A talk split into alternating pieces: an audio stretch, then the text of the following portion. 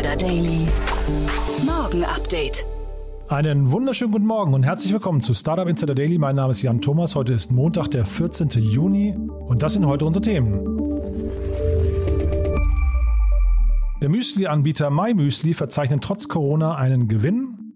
Gorillas CEO lädt Mitarbeiter zur Fahrradtour ein. Google Maps zeigt die Tesla Factory in Grünheide von innen. McDonald's wurde Opfer eines Hackerangriffs und Blue Origin versteigert die Flugtickets ins All für 28 Millionen Dollar. Heute bei uns zu Gast ist Enrico Melles von Project A. Im Rahmen der Reihe Investments und Exits haben wir darüber gesprochen, dass äh, Monday.com an die Börse gegangen ist. Ein spannendes Unternehmen aus Israel, das in New York an die Börse gegangen ist, hat einen fulminanten Start hingelegt und wir haben das mal so ein bisschen durchleuchtet, ähm, auch Erfahrungsberichte geteilt und so weiter und so fort. Ist also sehr, sehr spannend geworden. Und heute Nachmittag dann zu Gast ist Dominik Drexler. Er ist der Country Manager Dach für Usign, ein E-Signaturunternehmen. Ja, und da gab es eine große Finanzierungsrunde und äh, das haben wir im Detail besprochen, aber das dann heute Nachmittag in der Nachmittagssendung so ungefähr ab 14 Uhr. Bevor wir jetzt reingehen in die Nachricht mit Anna Dressel, möchte ich noch ganz kurz Dr. Alexander Hirschfeld zu Wort kommen lassen. Er ist Teamleiter Research beim Bundesverband Deutsche Startups und dort ist der nächste Startup Monitor in Vorbereitung. Und äh, ja, warum das für euch wichtig sein dürfte, erzählt euch Alexander jetzt. Danach kommen dann die Verbraucherhinweise und dann geht's los mit den Nachrichten mit Anna Dressel und danach dann Enrico Melles von Project A. Hi, hier ist Alex vom Startup Verband. Wir führen aktuell unsere Umfrage zum deutschen Startup Monitor durch. Der deutsche Startup Monitor ist die wichtigste Studie zu Startups in Deutschland, mit der wir eure Themen in Öffentlichkeit und Politik bringen. Dafür brauchen wir natürlich eine möglichst große Teilnehmerzahl und daher mein Aufruf an alle Gründerinnen und Gründer, macht mit bei der Umfrage, macht mit beim deutschen Startup Monitor. Alle Infos dazu findet ihr entweder auf Newsletter Startup Insider oder unter deutscherstartupmonitor.de. Vielen Dank. Startup Insider Daily. Nachrichten. Mitarbeiter des Lebensmittellieferdienstes Gorillas haben am Donnerstag in Berlin gestreikt. Sie blockierten die zwei Haupteingänge der Lagerhalle im Prenzlauer Berg. Mitarbeiter konnten zwar hinein, wurden aber daran gehindert, Bestellungen auszuliefern. Die Streiks richteten sich gegen die Unternehmensentscheidung, einen Mitarbeiter zu kündigen. Die Belegschaft wirft dem Unternehmen vor, ihn ohne Vorwarnung wegen einmaligen zu Spätkommens entlassen zu haben. Gorillas CEO will Kuriere mit Fahrradtour beschwichtigen. Nach den Protesten einiger Gorillas-Fahrer hat sich der CEO des erfolgreichen Lieferdienstes erstmals zu den Vorfällen geäußert. Dabei hat Gorillas Gründer und CEO Kagan Sümer mit einem recht unorthodoxen Vorstoß versucht, die teilweise angespannte Stimmung unter den Gorillas-Mitarbeitern zu entschärfen. Er kündigte an, ab dem 28. Juni eine Art Roadshow zu veranstalten und mit seinem Fahrrad die Gorillas Warenlager in verschiedenen deutschen Städten zu besuchen, um sich dann mit den Fahrerinnen und Fahrern auszutauschen. Hintergrund sind die seit letztem Mittwoch anhaltenden Streiks zahlreicher Gorillas-Kuriere in Berlin. Diese hatten vor allem gegen die Entlassung eines Fahrers während dessen Probezeit protestiert. Sümer gab sich von der Heftigkeit der Proteste überrascht und sagte, dass ihn die Erlebnisse der vergangenen Tage erschüttert hätten. Für ihn stünde die Firmenkultur von Gorillas an erster Stelle. Bei Gorillas geht es ums Fahrradfahren, nicht um Politik, so der Gorillas-CEO in seinem Statement. Derzeit beschäftigt das frisch gebackene Unicorn weltweit mehr als 6000 Kuriere. My Müsli verzeichnet trotz Corona Gewinn. Der Mix-Müsli-Produzent My Müsli aus Passau konnte im letzten Jahr nach eigenen Angaben stark wachsen. Dabei steigt der Umsatz um 15,7 Prozent auf 80,3 Millionen Euro. Dabei konnte das Unternehmen insbesondere beim Online-Umsatz zulegen. Dieser stieg um 33,2 Prozent auf 58,4 Millionen Euro. Hier wuchs der Kundenstamm gegenüber dem Vorjahr um 27,9 Prozent auf 989.000 aktive Online-Kunden.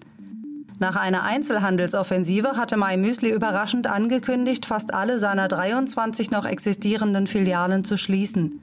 Nur die Geschäfte in Passau, München und Geislingen sollen offen bleiben. CEO Hubertus Bessau sieht den Grund der Ladenschließungen weniger in der Corona-Krise, sondern in der Online-First-Strategie des Unternehmens. Das bereinigte EBITDA des Unternehmens stieg im vergangenen Jahr um 369 Prozent auf 5,0 Millionen Euro. Tesla's Berlin Gigafactory is planned to be the greatest one built so far. What will the highest volume electric vehicle producing factory in the world look like? With Elon Musk at the head of it all, it's sure to be one for the history books. He's already said that when the factory opens for production, he plans to throw a huge party. There are also plans to add a gigantic rave cave under the factory. Not something you might expect from an electric car factory, but if anything is going to attract the most intelligent and productive young employees, it's probably a rave cave. Tesla CEO announced plans for the Berlin Gigafactory in November of 2019. We received uh, that we've decided to put uh, the Tesla Gigafactory uh, Europe uh, in the Berlin area. Google Maps zeigt Tesla Gigafactory in Grünheide von innen. Der Bau der neuen Tesla Gigafactory in Grünheide Brandenburg ist im vollen Gange. Nun können sich interessierte Nutzer ein eigenes Bild davon machen. Aktuelle Aufnahmen eines Google Maps Users zeigen das Tesla-Werk von innen. Diese sind angeblich weniger als zwei Wochen alt. Auf ihnen ist zu erkennen, dass das US-Unternehmen bereits zahlreiche Roboter und Anlagen im E-Autowerk installiert hat. Ein zusätzlicher Tweet des Portals Drive Tesla Canada bestätigte dies und enthält zudem weitere Bilder einer anonymen Quelle. Dabei sind zwei unlackierte Rohkarosserien des Modell Y sowie sich bewegende Roboterarme zu sehen. Erst wenige Tage zuvor hatte Tesla die offizielle Genehmigung für erste Erprobungen der Fertigungsmaschinen durch das Brandenburger Landesumweltamt erhalten. Big Brother is watching you. Big Brother Awards 2021 verliehen. Am vergangenen Freitag hat der Datenschutzverein Digital Courage erneut den unter Preisträgern überaus unbeliebten Big Brother Award verliehen. Dabei werden Datensünder in Wirtschaft und Politik aus 19 Ländern gekürt. Die französische Tageszeitung Le Monde hat den Award treffenderweise als Oscars für Datenkraken tituliert. In der Kategorie Gesundheit konnte sich das Berliner Unternehmen Dr. Lib über die Auszeichnung freuen. Laut Jury missachtet der Vermittler von Arztterminen auf seiner Internetplattform die Vertraulichkeitspflicht und soll zudem Daten der Nutzer und Arztpraxen für kommerzielle Marketingzwecke missbrauchen. Auch die EU-Kommission erhielt einen Award und zwar in der Kategorie Verkehr. Hier kritisieren Datenschützer die seit 2021 für Neuwagen verpflichtende Einführung des Verfahrens Onboard Fuel Consumption Meter OBFCM, bei dem große Mengen an technischen Informationen eines Autos aufgezeichnet und an den Hersteller übermittelt würden.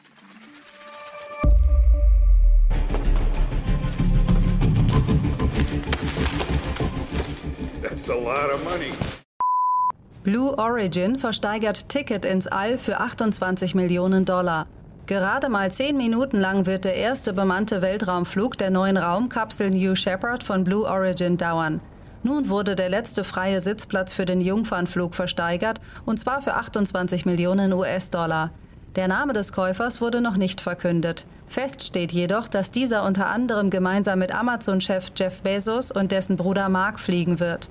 Auch die vierte teilnehmende Person wird in den kommenden Wochen verkündet. Sofern alles nach Plan verlaufen wird, soll das Raumschiff innerhalb von zwei Minuten auf mehr als 3700 Kilometer pro Stunde beschleunigen. Nach drei Minuten soll dann die Schwerelosigkeit einsetzen, bevor die Kapsel mit über 100 Kilometern Höhe über der Erde ihren höchsten Punkt erreicht. Der Start der New Shepard ist für den 20. Juli angekündigt. Amazon droht Millionenstrafe in der EU.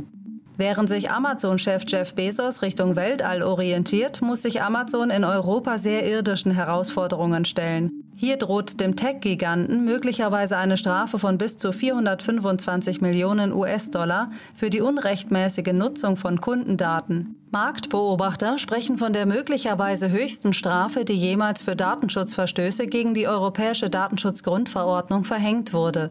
Die zugrunde liegenden Vorwürfe sind im Detail nicht bekannt, stehen jedoch im Zusammenhang mit der Erhebung und Nutzung personenbezogener Daten durch Amazon. Aufgrund des komplexen Genehmigungsprozesses unter den EU-Datenschutzbehörden kann es jedoch Monate dauern, bis tatsächlich ein Bußgeld verhängt wird. Künstliche Intelligenz kreiert Computerchips in Rekordzeit. Mit ihren Milliarden winzigster Bausteine und kilometerlangen Kontaktdrähten gehören Computerchips zu den derzeit komplexesten technischen Produkten. Daher benötigen selbst geschulte Entwickler teilweise Monate, um die einzelnen Komponenten anzuordnen. In den USA ist einer selbstlernenden künstlichen Intelligenz ein Durchbruch gelungen. Wissenschaftler von Google Research haben in der Fachzeitschrift Nature dargelegt, wie ihre KI in ersten Versuchen eine komplizierte Computerchip-Architektur innerhalb von nur sechs Stunden kreiert habe. Neben der enormen Geschwindigkeit hoben sie hervor, dass die automatisch erstellten Chip-Grundrisse mindestens so leistungsfähig seien wie die von Menschen kreierten Exemplare. Zwar wirkten die von der KI erzeugten Grundrisse oft unordentlicher, erwiesen sich jedoch als wirkungsvoll und teilweise effektiver. Man merke, dass KI im Vergleich zu hochintelligenten Menschen konsequent out of the box denke.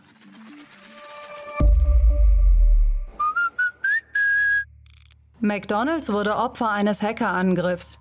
Die weltweit operierende Fastfood-Kette McDonald's wurde laut Wall Street Journal Opfer eines Hackerangriffs. Die Kriminellen konnten auf Daten von Mitarbeitern, Franchise-Partnern und einzelnen Restaurants aus Korea und Taiwan zugreifen. Dabei wurde laut Wall Street Journal keine Lösegeldforderung gestellt. Sensible und persönliche Daten konnten die Angreifer nicht erbeuten. Der Geschäftsbetrieb soll laut McDonald's ebenfalls nicht gestört worden sein. Jetzt geht es weiter im Programm mit den Kurznachrichten. Startup Insider Daily. Kurznachrichten. Payment Provider Square veröffentlicht seine Quartalsbilanz und verkündet einen Rekordumsatz in Höhe von rund 5 Milliarden US-Dollar im ersten Quartal 2021. Laut Elon Musk wird das neue Infotainment-System in Teslas Modell S und Modell X über die Rechenleistung einer Sony PlayStation 5 verfügen. TikTok legt offenbar ungefragt Filter über die Gesichter von Nutzern und bietet diesen keine Möglichkeit zur Deaktivierung. Amazon kündigt seinen Mitarbeitenden in verschiedenen Ländern ein hybrides Modell aus drei Tagen Büro und zwei Tagen Homeoffice an. American Airlines bestellt 250 Flugtaxis der Firma Vertical Aerospace im Gegenwert von rund einer Milliarde Dollar. Und das waren die Startup Insider Daily Nachrichten von Montag, dem 14. Juni. Jetzt geht es weiter im Programm mit Investments und Exits. Startup Insider Daily. Investments und Exits. Also, Enrico Melles ist wieder hier. Ich freue mich sehr. Nach drei Wochen äh, Abstinenz hier auf dem Kanal. Toll, dass du zurück bist. Hallo Enrico. Hi Jan, freut mich wieder dabei zu sein. Ja, freut mich auch sehr. Und wir haben ein total cooles Thema, haben gerade im Vorgespräch schon ein bisschen äh, ja, von links und rechts so drauf geguckt. Äh, es geht um Monday.com. Genau. Ähm, Monday.com, ansässig in Israel, ähm, ist ein Softwareunternehmen, die gerade eben ihre äh, IPO äh, feiern konnten, letzt, äh, jetzt am Donnerstag letzter Woche. Und die machen, die sind eigentlich ein Task Manager Produkt, ne? sehr, sehr, ähnlich zu anderen Produkten, wie zum Beispiel jetzt einem Asana, die man auch so kennt. Ähm, verkaufen sich aber mittlerweile eben auch als, äh, als No-Code-Plattform und ähm, hatten einen relativ erfolgreichen ähm, Börsenstart. Also der ähm, äh, der Preis ist von 155 auf 174 Dollar ähm, hochgesprungen. Das ist jetzt nicht historisch outperforming, aber das ist schon sehr, sehr, sehr, sehr gut. Und ähm, ich äh, bin mir sicher, alle, alle Investoren dabei haben sich gefreut, nämlich jetzt auch ähm, Zoom und Salesforce in dieser Runde mit dabei. Also die sind mit 75 Millionen auch in die äh, äh, jeweils in diese Runde eingestiegen.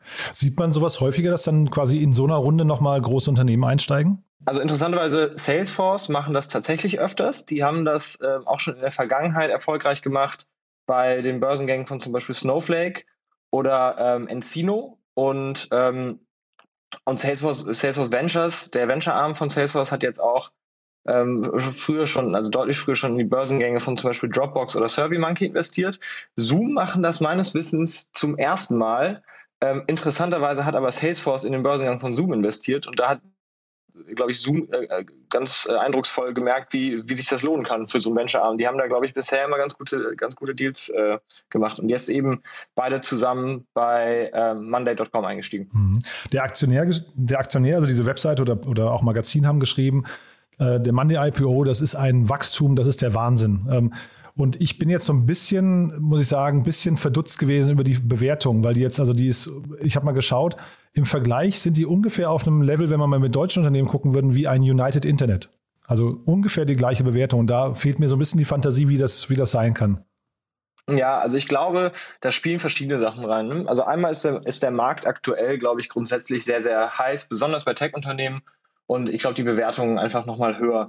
Jetzt ist dazu ähm, wahrscheinlich bei Monday.com das Interessante, dass die eben in einen Markt reingehen, in dem man nach wie vor noch ziemlich, ziemlich viel Wachstum erwarten könnte. Ne? Das, also das, das digitale, kollaborative Task- und Teammanagement ist, glaube ich, in den meisten Unternehmen immer noch nicht so richtig angekommen. Das läuft da meistens wahrscheinlich immer noch auf äh, üblicherweise E-Mail. 70 Prozent der Kunden von äh, Monday Monday.com sind auch keine Tech-Unternehmen, ne? also jetzt nicht das übliche Startup oder irgendwie modernisierte Unternehmen, sondern wahrscheinlich etwas ähm, altbackenere Firmen. Und ich glaube, mit dem Rebranding oder dem, der, dem Produktumbau ähm, von einem relativ rigiden Taskmanager zu einer No-Code-Plattform, wie die das jetzt äh, hier verkaufen, ist, glaube ich, auch das Versprechen groß, dass da noch sehr, sehr viel Markt, äh, Markt zu erkämpfen ist. Ähm, plus in dieser Runde werden ja jetzt auf äh, 540 Millionen Dollar neu eingesammelt und ähm, die werden jetzt natürlich in erster Linie auch ins Wachstum investiert. Das heißt, in, ich habe das mal eben kurz nachgeschaut, 26x ähm, äh, deren Revenue, also irgendwie, wir machen jetzt irgendwie 260 Millionen Runrate gerade, ähm, da können die auch schon noch reinwachsen. Das ist jetzt auch nicht unüblich hoch. Also andere Software as a Service äh, Companies ähm, von Salesforce äh, über eben auch, ne, äh, gibt ganz viele, haben alle eigentlich relativ hohe Trading Multiples vor allem am Anfang, die, die trailen dann, glaube ich, bei vielen auch dann wieder abwärts, aber gerade am Anfang sind die dann relativ hoch, weil da eben auch von enormem Wachstum noch ausgegangen wird. Hm. Jetzt sind die 2012 gegründet und nach neun Jahren dann der Börsengang. Ist das ein Markt, den ihr euch trotzdem gerade noch anguckt? Also sieht man quasi junge Unternehmen, die da auch noch reinwachsen wollen in diesen Markt? Oder ist das ein Markt, wo du sagst, der ist eher schon zu mit Asana äh, und es gibt ja eine ganze Reihe an anderen? Ich weiß Trello gehört ja wahrscheinlich auch irgendwie mit in, in den Kosmos rein. Ne? Äh, ist dieser Markt schon besetzt? Genau, also was, was wir glauben, also bei Project A, wir schauen uns das schon als Deep Dive-Thema an. In erster Linie macht das mein Kollege Sam Cash und ähm, der hat das in erster Linie mal ganz gut auseinandergebaut für uns ähm, in, in seiner Hypothesenaufstellung. Und in erster Linie beschreibt der das Unbundling dieser Produkte, weil ein Asana, ein Trello ähm, und jetzt auch ein Monday.com sind immer noch sehr, sehr horizontale Project Management oder Kollaborationstools. Ne? Da, da, das ist so ein bisschen so ein One-Size-Fits-All für Kollaboration und ähm, Kommunikation in, in, in, Teams oder Firmen. Ne? Ähnliches Beispiel wäre jetzt mal äh, wäre jetzt ein Slack, ähm, was ja auch mehr oder weniger das gleiche Produkt ist für äh, in seiner Basisform für alle deren Kunden. Ne? Und das ist jetzt irgendwie vom Hotel bis zur ähm, theoretisch Manufacturing Plant so ungefähr, eigentlich jeder. Und was wir da halt sehen, ist verschiedene, verschiedene Trends. Aber das erste ist erstmal, dass sozusagen ein Unbundling stattfindet. Sprich, da brechen bestimmte, ähm, bestimmte horizontale Tools wieder auseinander in kleinere Companies, die, ähm, die dann sozusagen ein besser zusammen, ein besser zurechtgeschnittenes Produkt bauen für bestimmte Use Cases. Ne? Und ähm, ich glaube, das ist das passiert in Wellen. Ne? Also man hat äh, früher gesehen, irgendwie Microsoft hat da alles gebundelt, was, was es zu bundeln gab, äh, mit teils äh, höchst aggressiver MA-Strategie, auch sich sozusagen zum zum Go-To für alle, alle Office-Tools irgendwie gemacht und äh, die dann auch stark äh, kommoditisiert. Ne? Also am Ende des Tages ging es da eigentlich nur darum, die, die Microsoft-Plattform stärker zu machen und die ganzen äh, Word und so weiter waren ja eigentlich nur noch Add-ons, um das zu beschleunigen. Und damit haben, haben die dann für eine Weile auch den Markt für alle gekillt. Google hat das dann ähm, sozusagen nochmal um, umgedreht gemacht und hat dann äh, diese ganzen Tools umsonst in, in der Cloud angeboten und dann äh, für eine Weile auch äh, Microsoft damit abgehangen. Was wir aber jetzt sehen ist, je mehr die Anforderungen steigen von diesen Teams, ne, zugeschnittene Workflows zu haben, desto eher sind diese Software, sind die Software Companies in dem Space ähm, gezwungen, in zwei Richtungen zu laufen. Die eine ist, wir bauen jetzt ein, ein, ein Produkt für einen bestimmten Use Case. Ne? Wir haben gerade zum Beispiel in eine Company investiert, die heißen Butter aus Kopenhagen. Die haben eigentlich gebaut, ähm, was, was wir als Zoom Optimized für, den, für, für Workshops beschreiben würden, ne? wo, wo man sozusagen im Tool kollaborativ an bestimmten ähm, äh, Dokumenten arbeiten kann, jetzt von einem Miro bis eben zu ähm, Docs in, oder Spreadsheets, in denen man zusammenarbeitet, anders als bei Zoom, wo das ja mehr oder weniger nicht so richtig geht, so nur über Screensharing. Ne? Ähm, Jetzt, das, das, ist so, das ist sozusagen die eine Marschroute. Und die andere Marschroute wäre es zu sagen, wir bauen ein horizontales Produkt, so wie Monday das, das, äh, das halt tut, aber bauen das eben auf eine Art, sodass jeder sich das ganz leicht selber äh, zusammen konfigurieren kann. Also das ist dieser No-Code-Gedanke. Ne? Man baut dann da Schnittstellen, äh, die leicht zu bedienen sind, sodass halt eben auch Teams ohne Dev, also Developer-Ressourcen, dort halt sich sozusagen das Produkt zurechtschneiden können. Das hat auch bei Slack ja sehr, sehr gut funktioniert. Die ganzen Anschlüsse an, an Slack waren ja äh, jeher das Spannende. Ne? In erster Linie ist das ja nicht nur ein Chat-Tool, sondern eben da gibt es da gibt's halt viele Möglichkeiten, weitere äh, Tools zu integrieren. Und diese beiden Marschrichtungen lösen natürlich schon irgendwie in dem Markt auch nochmal viel Bewegung aus und in dieser Bewegung entstehen dann immer wieder neu interessante Companies. Plus, das Ganze wurde ja jetzt nochmal enorm beschleunigt durch, durch Covid, weil mehr oder weniger eigentlich die gesamte Marktwirtschaft dazu gezwungen wurde, irgendwie Wege zu finden, mit denen man, ohne zusammen in einem Raum oder in einem Büro zu sitzen, äh, sinnvoll äh, kollaborativ arbeiten kann. Ich höre dann aber auch raus, dass quasi ihr davon ausgeht, dass diese Generalisten-Tools dann in vielen Bereichen schon besetzt sind und dann eher jetzt die, Spezialist, äh, die, die spezialisierten Tools kommen, ja? Genau, also ich meine, das kann man, da kann man jetzt äh, sehr, sehr tief reinschauen. Ne? Also wenn man jetzt einfach nur von klassisch Project Management oder irgendwie Task Management ausgeht, was ja ein sehr, sehr breites Modell ist, äh, dann, ja, dann sind da diese, dann sind diese Märkte schon sehr, sehr stark besetzt und aktuell weiß ich noch nicht so hundertprozentig, wie da ein Wedge jetzt entstehen sollte zwischen Monday und Asana und wie sie alle, alle heißen. Aber wenn man jetzt mal sich das Arbeitsumfeld und Arbeitsprozesse breiter anguckt, dann gibt es ja riesige Work, also riesige Kollaborationsprobleme ähm, im Feld Engineering oder Teaching, ne, Education oder allein Knowledge Management, Documentation Management in, in, in großen Firmen. Data Management, irgendwie Sales, ich meine, Salesforce, grandioses Beispiel dafür, dass ein Sales-Team schon ein anderes Task-Management-Tool braucht als, äh, als jetzt mal irgendwie so klassisches äh, horizontales Project Management oder, oder Design, ne? kreative Jobs. Da gibt es so viel Raum noch und und dann gibt es da, da drüber sozusagen äh, horizontal den, den Koordinations, äh, die Koordin den Koordinationslayer, wie managt man Meetings, äh, Whiteboards, Virtual Office, Voice, Video, Text. Das sind alles Themen, die, da gibt es noch kein richtiges One-Size-Fits-All. Ne? Selbst bei Zoom hat sich ja gezeigt, nach einer Weile, äh, nach einer Weile äh, Lockdown hatten alle sogenannte Zoom-Fatigue. Naja, weil Zoom auch nicht so richtig das Problem löst, wie es ist, mit, miteinander zu arbeiten in einem Büro. Und es fehlt so ein bisschen äh, das, was man im Englischen Watercooler äh, Talk nennt. Ne? Also man, man, man spricht, man trifft sich so in der, in der Büroküche und, äh, und, und schnackt ein bisschen. Alle diese Themen sind noch nicht so richtig gelöst. Und deswegen sagen wir schon, es, es, es wird auch sehr, sehr große Companies geben, die bestimmte Probleme halt eben richtig gut bedienen und nicht so alles ein bisschen. Zumal man, glaube ich, über Unternehmen äh, und Software wie SAP oder Salesforce zum Beispiel auch sagt, dass dann relativ häufig sich quasi das Unternehmen, das die im Einsatz hat, quasi der Struktur der oder einer vorgegebenen Struktur unterordnen muss. Und das ist ja für viele auch nicht das, was man will. Man will ja irgendwie links und rechts quasi, zumindest über Schnittstellen. Vielleicht ist Schnittstelle jetzt so der Lösungsweg dann hinterher, dass man eben mehrere Tools parallel im Einsatz hat. Ne? Aber das ist ja schon eine gewisse Gefahr eigentlich auch, ne? Richtig, also das ist übrigens auch ein Thema, was wir uns sehr genau anschauen. Ne? Ähm, wenn du schon von, also wenn du auch schon von Gefahr, äh, Gefahr sprichst, je mehr Tools du benutzt als Firma, desto mehr öffnest du dich auch natürlich in einer Sicherheits- und einer Compliance ähm, Sicherheits- und Compliance-Risiken. Ne? Also irgendwie die, äh, du, du hast natürlich Datenschutzverordnungen und so weiter, und denen musst du allen folgen. Und die, diese, ähm, das in einem, in einem stetig dynamischen Tool-Umfeld richtig im Griff zu haben, ist auch ein sehr, sehr wichtiges Problem, äh, was wir uns da auch anschauen. Ne? Und genau deswegen, glaube ich, ist da noch so viel zu holen in dem Markt, weil wir haben das jetzt ähm, bei uns auch intern. Ne? Wir müssen natürlich anschauen, welche Tools nutzen wir und welche Daten werden da wie gehandelt und so weiter.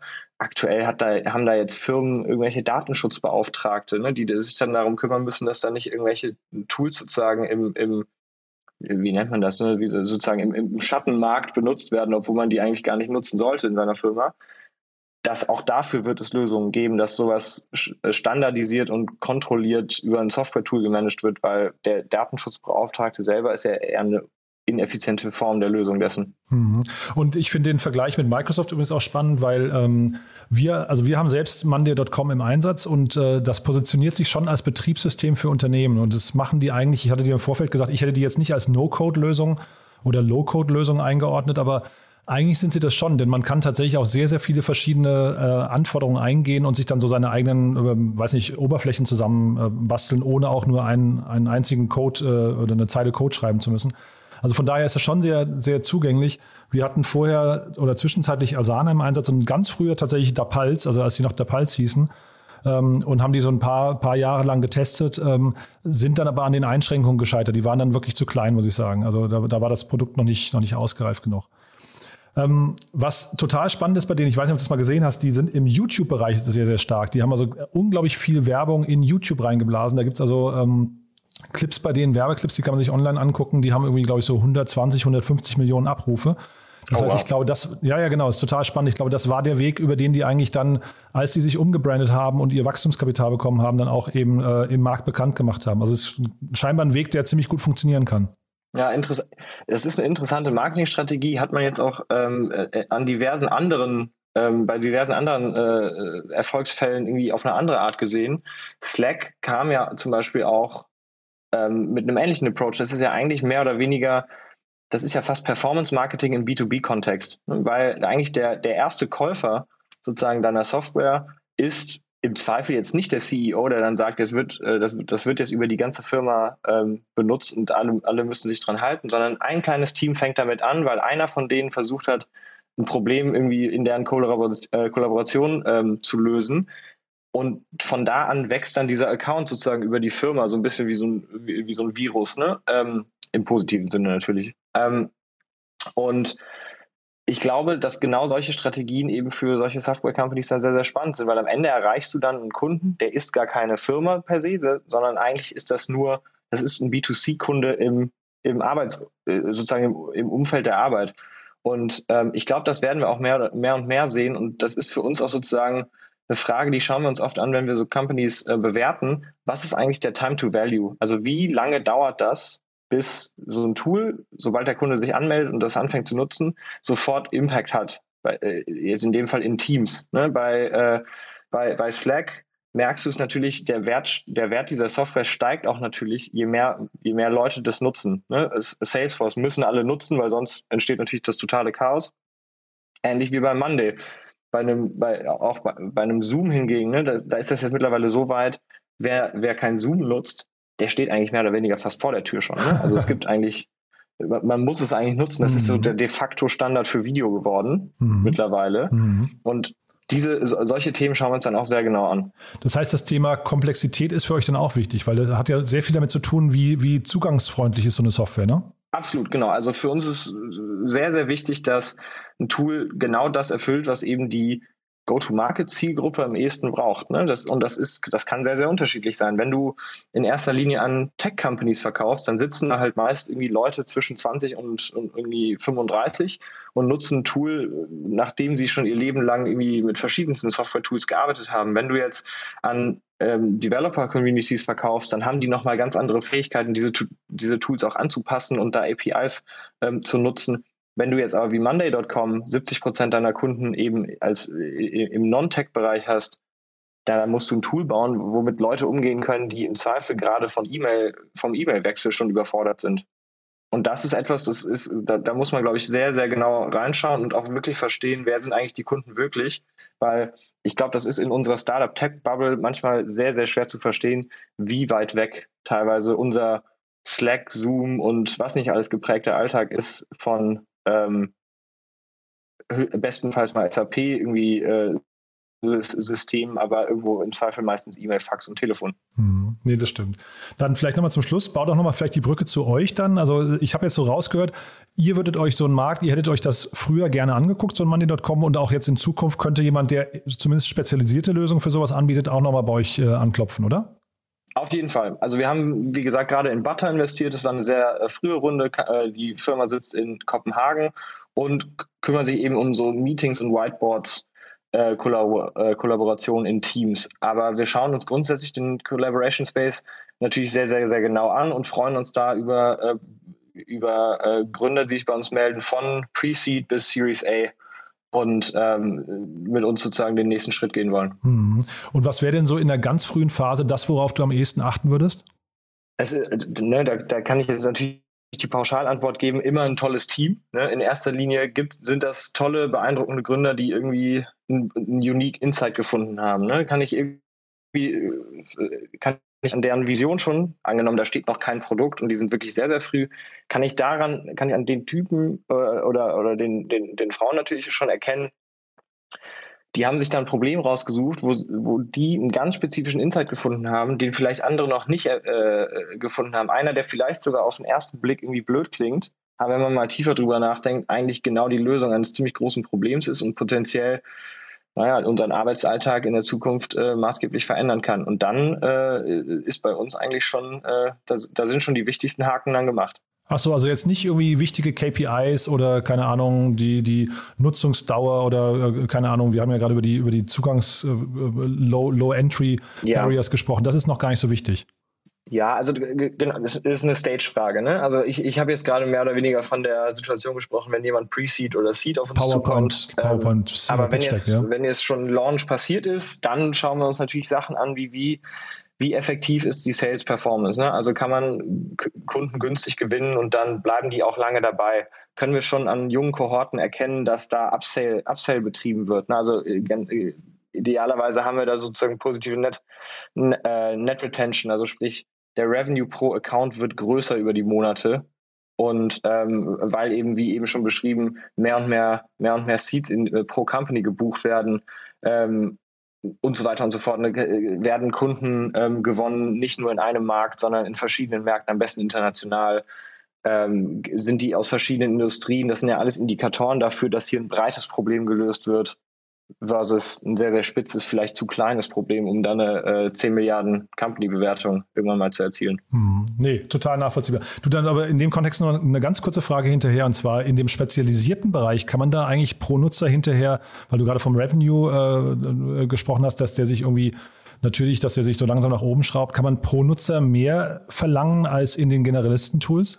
Das, das ist eine schwierig pauschal zu beantwortende Frage. Das hängt so ein bisschen von der Komplexität, glaube ich, auch äh, und, und dem, dem tatsächlichen Wert des Problems ab. Ne? Also ich glaube, ähm, jetzt mal Tools wie im, im Design, Gravity Sketch oder jetzt ein Figma, die jetzt höhere Komplexitätsanforderungen auch haben, die konkurrieren aber eben auch mit Produkten eher aus dem Bereich Adobe, die ja so auch sehr teuer sind. Ne? Da kann man, glaube ich, schon größere ähm, höhere Preise äh, verlangen. Wenn es jetzt aber um ein kleines Nebenproblem geht, was vielleicht aber auch viele haben, ne, dann ist es vielleicht mehr oder weniger ein, ein kleines Add-on pro Monat auf, das, auf den gesamten äh, Software-Spend. Ähm, ist schwer zu sagen. Grundsätzlich würde ich mal sagen, natürlich, je wichtiger das Produkt, desto mehr kann man verlangen. Allerdings pro Seed ist jetzt zum Beispiel Slack auch relativ überschaubar, weil die sich natürlich auch in einem Umfeld bewegen, was halbwegs äh, kommoditisiert ist. Ne? Also Microsoft Teams hat jetzt bei allen schon ziemlich viel für, hat bei allen Tools, die bezahlt werden müssen, schon für ziemlich viel Sorge gesorgt, weil da hat Microsoft mal wieder die Strategie angewandt, ja, vielleicht bieten wir es einfach umsonst an, weil eh alle unsere Software nutzen. Ne? Ähm, und treiben damit äh, die anderen aus dem Markt raus. Also das ist, das ist eher eine Frage der, des Konkurrenzfeldes, wen man da verdrängt, aus welchem Umfeld. Ja, und Slack gehört ja mittlerweile auch zu, ähm, zu Salesforce, ne? Richtig. Ja, also von daher, ich will nur sagen, wenn jetzt Salesforce hier auch investiert hat, vielleicht ist das ja auch schon ein Weg, der sich abzeichnet hier für, für Money.com. Genau, also ich glaube, die, die, die, die Zeichen sind schon eindeutig in der Richtung. Super. Enrico, war hochgradig spannend. Äh, wie gesagt, für alle Hörerinnen und Hörer ist es ein tolles Tool. Also wir, wir werden nicht bezahlt dafür, dass wir das jetzt sagen, aber ich kann es wirklich jedem nur empfehlen, mal drauf zu gucken und auch sich die, den YouTube-Channel mal anzuschauen. Ich glaube, die haben da wirklich ein, also der, der Kanal insgesamt ist sehr informativ und dann diese, diese Clips sich mal rauszusuchen, die sind immer so, glaube ich, eine Minute lang ungefähr und wie gesagt im 100 Millionen Abrufbereich. Also äh, eine spannende Strategie. Enrico, vielen, vielen Dank. Das war toll. Hat mich gefreut, ja. ja. Dann bis zum nächsten Mal. Ne? Alles klar, bis dann. Startup Insider Daily. Investment-Ticker. Ja, das war also Enrico Mellis von Project A. Vielen Dank nochmal, Enrico. Und wir haben uns dazu entschieden, ja, in der Zukunft so ein paar Kurznachrichten noch zu bringen zum Thema Investments und Exits.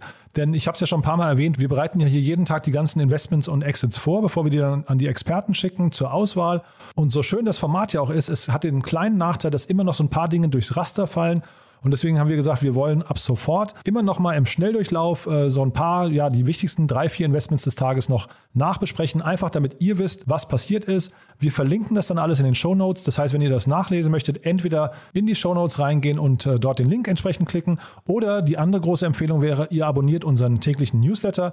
Dort gibt es auf jeden Fall immer noch weitere Investments und Exits und äh, ist ohnehin eine tolle Lektüre, die man morgens mal so schnell auf dem Weg zur Arbeit oder beim Frühstück äh, durchlesen kann. Von daher, das auf jeden Fall meine Empfehlung. www.startupinsider.de ist die URL dazu. Und jetzt, wie gesagt, die restlichen Investments und Exits im Schnelldurchlauf. Das Biotech-Startup Atai Life Science von äh, Christian Angermeier legt seine Aktienpreise fest und äh, peilt eine Bewertung von etwa 2,3 Milliarden Dollar an. Das Unternehmen ist bekannt für die Behandlung psychischer Krankheiten durch sogenannte Magic Mushrooms und geht entsprechend jetzt in Kürze an die Börse. Auch an die Börse gehen wird Didi Chuxing. Das ist der größte Ride-Hailing-Anbieter aus äh, China. Die gehen in Amerika an die Börse und zwar entweder an die New York Stock Exchange oder an die Nasdaq. Und äh, man spricht davon, es ist der größte Börsengang in diesem Jahr. Bis zu 100 Milliarden Dollar werden dort wahrscheinlich aufgerufen. Zu den Investoren gehören unter anderem die Softbank mit 21 Prozent oder Uber und auch Tencent.